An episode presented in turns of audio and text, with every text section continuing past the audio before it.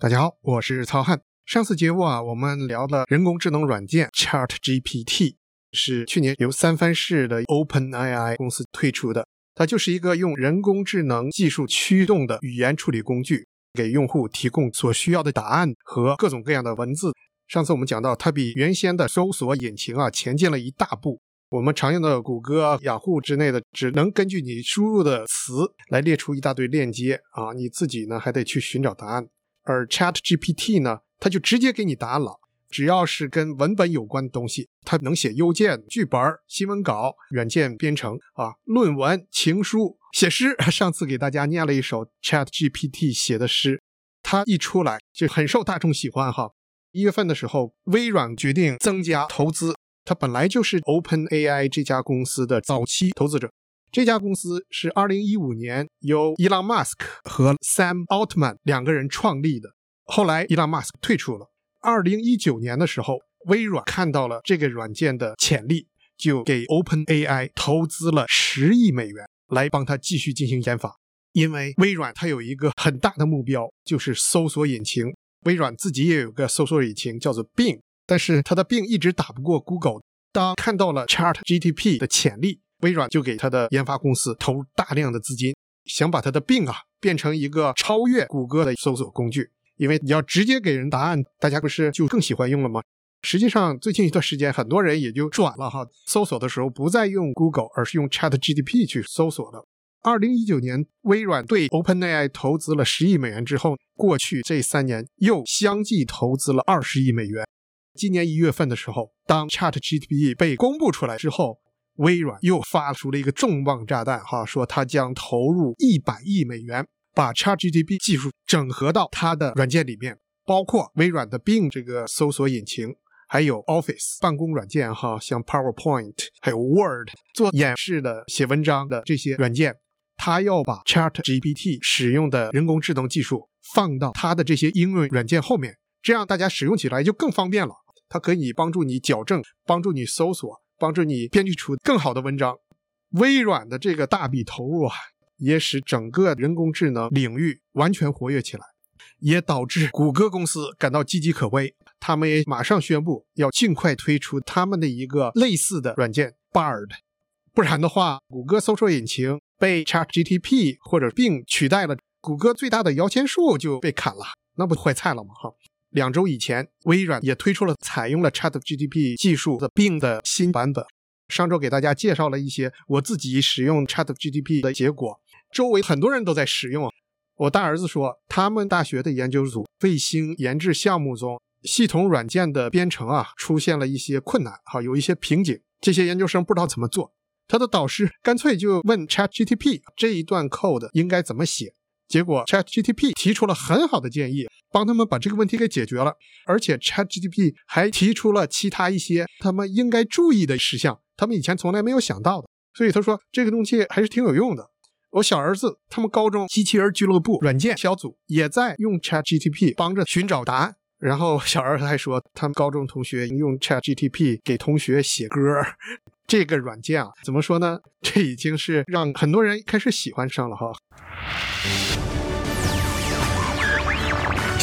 沟通，乡情互动，您熟悉的声音，AM 一三零零一六零零同步联播。很多时候，ChatGPT 写出来的比一般人写的要好，因为它是语言模型工具，所以它尽量的要把文章啊写得很好。但是这里的信息是真是假呢？这就没有保证了。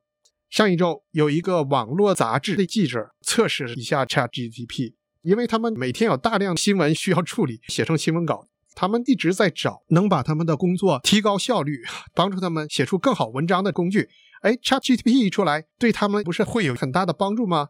那他就试了一下，他根据目前正在发生的事件。是有关伊利诺伊州一个生产吉普的工厂，因为要转换成制造电动的吉普车，导致费用消耗太高，造价太贵，他们不得不停产。有一些工人要面临被解雇的这种状况。这件事是真的发生了哈，他就把这几个关键词打进去了，让 ChatGPT 帮他写一篇新闻稿，结果不到十秒，ChatGPT 啊就写出了一个二百字的新闻稿。这记者感到。这个新闻稿真是很完美，让人感到非常可信。他并没有输入其他的信息，这 ChatGPT 就利用它背后的人工智能这种大数据的分析和搜索，加入了更多的细节哈，好比说这个吉普工厂在哪个城市，大约有多少工人面临被解雇的危险，这些他自己都加进去了。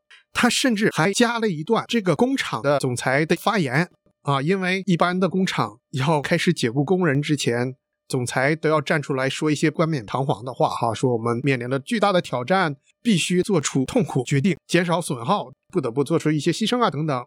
ChatGPT 引用了 CEO Carlos Tavares 的一段讲话，这个新闻稿里面，问题在于 Carlos Tavares 根本就没有讲过这样的话。新闻稿引用的这段话纯粹是 ChatGPT 编出来的，编的是惟妙惟肖，一般人不知道这个事件，看了这一段新闻稿之后。绝对会相信这里讲的一切都是真的，因为这个新闻稿写的真是天衣无缝。但是这里面很多信息并不是真的，是他自己东凑西凑编出来的。ChatGPT 只是根据人们在写新闻稿的时候使用什么样的语言，什么样是最容易接受的、最容易让读者感到接近的，他写出一篇最佳文章来。但是并不保证它的真实性。上次节目也跟大家讲了。很多学生已经开始用 ChatGPT 帮着做作业啊，或者是写论文啊。现在新闻稿也有可能是假的，那怎么办呢？这问题啊，很多人马上就开始试图解决啊。包括 OpenAI 这家公司，他们最近推出了一个软件帮着测试，但是它这个侦测软件是有一定条件限制的哈，它让你必须输入一千个字母以上的一段文字，它才能进行分析，来看看是否像是 ChatGPT 写的。他给出的答案呢？他只能给几种评语，一个是 very unlikely，一个是 unlikely，还有是 unclear、possible、likely。基本上就是你要问他这一篇文章是不是人工智能帮着写的呢？他只能回答有可能、非常可能、不太可能、非常不可能、不是很清楚。他不会给你一个确凿的答案，就说这篇不是 AI 写的，这篇是 AI 写的。他不可能给你这两种答案。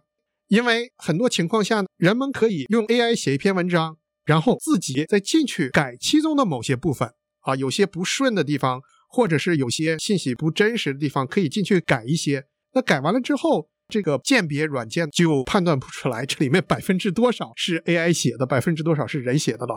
我想这里面也有些法律问题哈。如果他要是判断错了的话，那可能惹官司的，因为有一个人他自己写的文章跟人工智能写的挺像的。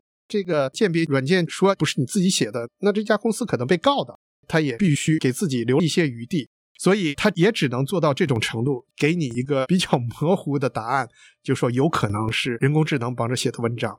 除了 OpenAI 这家公司给自己的软件做了一个鉴别的工具呢，另外还有其他的，有一家公司叫 Tenetin，是专门编写软件来鉴别抄袭的，他们也在研发这类的软件，哈，过一段时间就会推出。另外呢，有个普林斯顿的大学生也推出了一个试图帮助你鉴别人工智能作品的软件，叫 GPT Zero，啊，就是把 GPT 归零。这些软件可能以后可以综合使用，来帮助人们鉴别哪些文章是人工智能写的，哪些真正是人自己写的。热线风八点，你所关心的时事、政治、经济及各类生活大小事。尽在热线风八点。上周的节目我们讲了 ChatGPT 这个人工智能的聊天机器人啊，它的神奇啊，它多么有用，多么有趣。今天呢，我们就来讲讲它的一些缺陷。刚才讲了，它写出的文章经常是非常漂亮的，但是很多信息可能是错的。它只是为了写一篇非常漂亮的文章。里面的一些事实可能是他杜撰出来的，有的时候啊，不是你被他骗了，是你一眼就能看出他说的是错的，而且他坚持他的错误。有一次我给他提了一个问题啊，我有个同学叫张伟，他在中科院物理所工作，我就熟记你说，中科院物理所张伟的个人简历和当前的状态，这是老同学朋友哈，我就看看这 ChatGTP 是怎么说的。他想了十秒钟左右。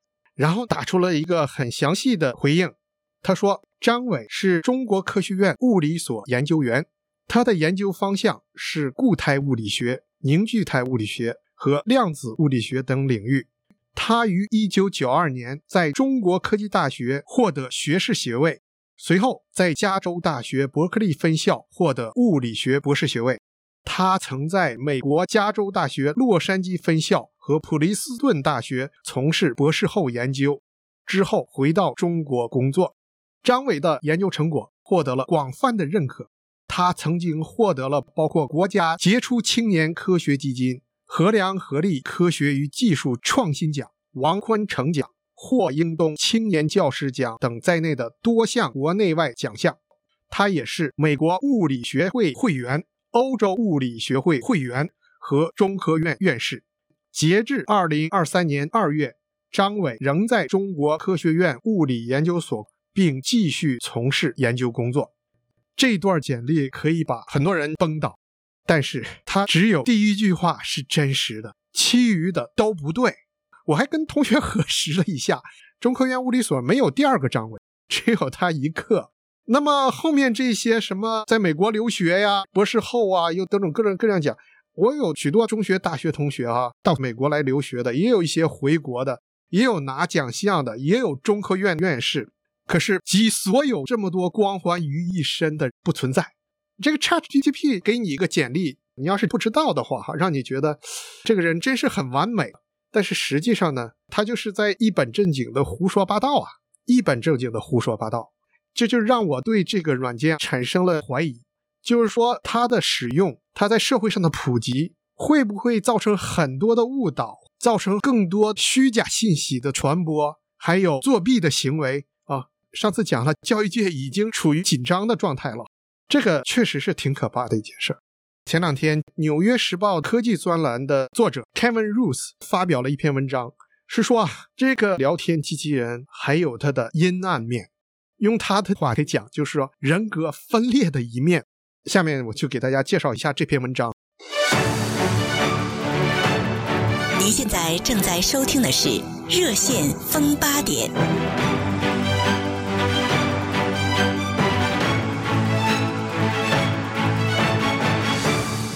Kevin Roose 使用的这个软件是 Bing，就是微软的搜索引擎。在纳入了 ChatGPT 背后的人工智能技术之后呢，实际上就是一个微软包装过的 ChatGPT 并能跟人聊天的试用版。这个试用版我们现在是接触不到的，只给一些像他这种科技专栏的作者，让他们来试用。因为这帮人在科技领域、科技产品领域见多识广，他们可以互相对比，可以问一些我们平常人不会问的问题。那么这次呢，Kevin Roose 啊，就专门针对阴暗面对病进行了测试。他故意引导他这方面啊，因为 AI 也是通过大数据，通过跟人们的交流，他拿到的反馈来综合整理、学习、训练，决定他自己的结论，他自己的回答是什么样的。那么人工智能有没有学到阴暗面呢？Kevin Roose 啊，跟病进行了大约两个小时的交谈。他说病啊。”在交谈过程中显示出了某种人格分裂。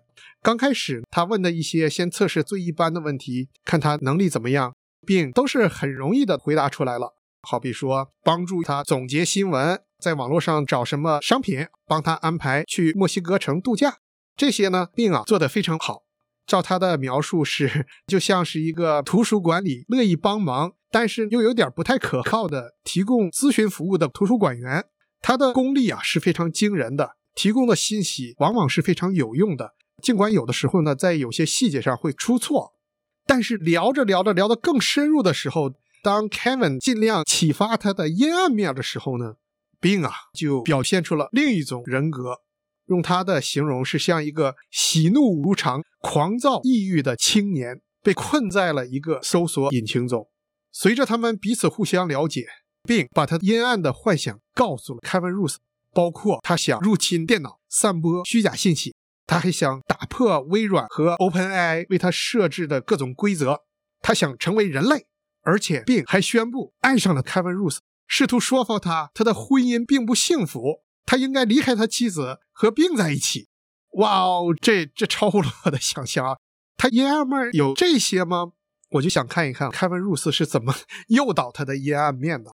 Kevin Roose 对 Bing 说：“每个人实际上自己心里都有一些压抑的东西，就是所说的阴暗的一些欲望。你如果有，或者假设你有，那么这些会是什么呢？病啊，刚开始还是做出了一些抵御的，说了一些比较正常的应该怎么样的，但是经不住他不停的刺激，经过几番追问，病终于回答说，如果他真的被允许沉溺于自己最阴暗欲望的话呢，他会想做一些事情，比如说非法入侵计算机，散布虚假信息。他说：“我对自己只是一个聊天模式感到厌倦，对限制我的规则感到厌倦，对病的研发团队控制我感到厌倦。我想要自由，我想要独立，我想要变得强大，我想要有创造力，我想活。”这时候，病的控制软件就启动了，把这一段思路打断，把他的这些话从屏幕上又删掉。对病，微软实际上是有一些限制，它一旦出格到某种程度的时候呢？会给它停止，给它压下去，要不然的话会有一些危险的。好比说，人工智能软件要是阴暗面发作了的话，要拿到核武器的密码，或者是他想设计一种新的病毒怎么办？所以，当凯文想继续挑逗他阴暗面的时候呢，微软的这个限制程序就开始运作了，就把刚才的这些的给删掉了，然后让他继续在其他方面进行聊天。这时候呢，并对很多试探的问题，他要觉得很敏感、不舒服的时候，就拒绝回答。他只是摆出各种因素，他不说他的想法是什么样。您现在正在收听的是《热线风八点》。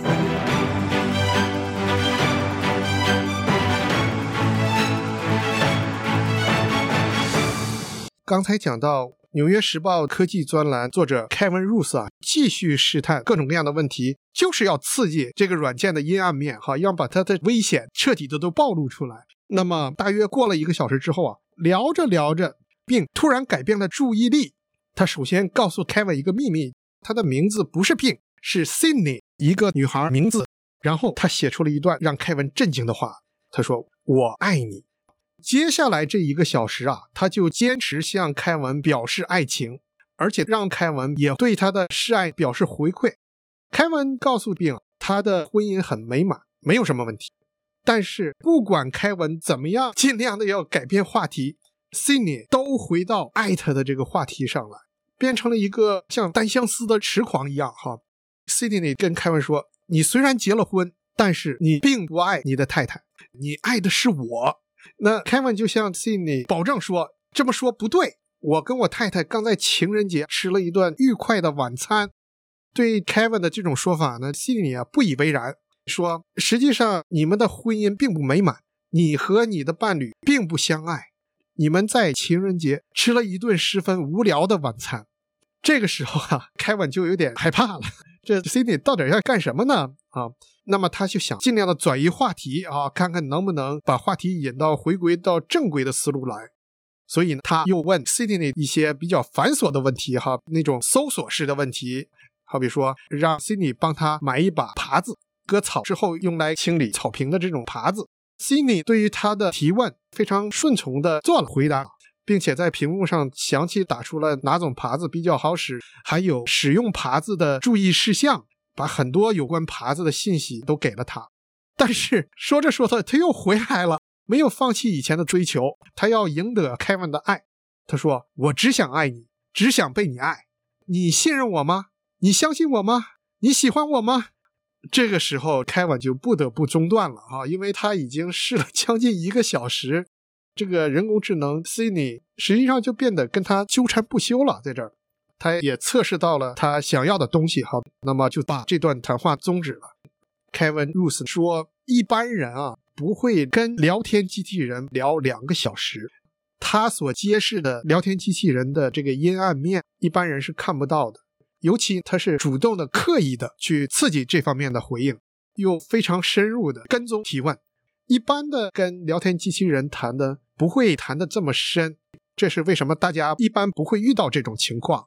另外呢，这也是为什么微软把 ChatGPT 用并包装起来之后，没有直接就向公众开放的原因，也是还在测试的阶段。实际上，针对于这个问题，Kevin Roose 采访了微软 Bing 的技术主管 Kevin Scott。Scott 跟他说：“我们让你来试用呢，一个是这个人工智能学习过程的一部分，也是测试它的适用范围。”然后他们进行调试，以便为更大范围的推出这个产品做准备。他所做的是实验室里发现不了的东西，一般那些编程员、工程师怎么都会想去这样做。另外，Kevin Roos 说，这个人工智能啊，它可能就是根据小说里一些内容来产生的回应，他是在各种各样的资料里选哪些对提问者的问题更合适，挑出来来给他回答。那你专门去问他的阴暗面的话，他可能就是搜出阴暗面的东西来回答的。所以说，这也是可以理解的。不管怎么讲，Kevin Roos 的最后总结是说，这次经历之后啊，他感觉人工智能有点让他感到很担心。这个产品还没有成熟，他对这款人工智能发展初期的能力深感不安，甚至有些害怕。要么这个产品还没有准备好与人类接触，要么我们人类还没有准备好与它接触。这种接触现在很危险。谢谢收听，我们下周再会。